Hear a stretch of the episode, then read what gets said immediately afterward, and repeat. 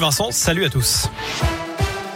Et à la une, un homme en garde à vue aujourd'hui à Saint-Etienne, entendu après une agression à l'arme blanche en centre-ville, près de la rue Antoine Durafour. Un individu d'une trentaine d'années a été retrouvé gravement blessé. C'était en fin de nuit, rue Pierre Termier, près de la place Villebeuf. Poignardé à plusieurs reprises à l'abdomen, ces gens ne sont pas en danger. L'enquête se poursuit. Le convoi des libertés s'était lancé ce matin de Nice, direction Paris, puis Bruxelles, en passant par différentes villes de France. Le convoi emprunte les routes secondaires et devrait faire étape à Lyon demain soir pour repartir vendredi matin. À l'intérieur des Antilles, c'est des antipasses, mais dans les revendications, on trouve aussi le pouvoir d'achat et le prix des carburants.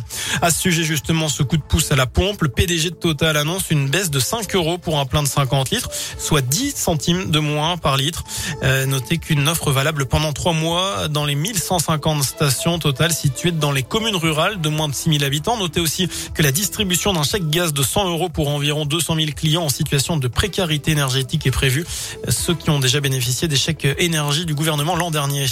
Dans la région, un impressionnant incendie à la Banque de France à Chamalières, c'est dans le Puy-de-Dôme.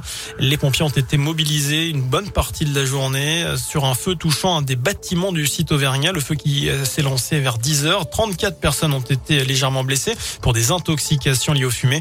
12 d'entre elles, dont deux pompiers, ont été évacués à l'hôpital. L'incendie est parti du laboratoire de design de billets. Il est désormais circonscrit. Je n'ai tué personne et je n'ai blessé personne. Les mots de Salah Abdeslam interrogés aujourd'hui sur le fond du dossier pour la première fois depuis l'ouverture du procès des attentats du 13 novembre. Il est, je vous le rappelle, le seul membre encore en vie des commandos qui ont fait 130 morts à Paris et à Saint-Denis.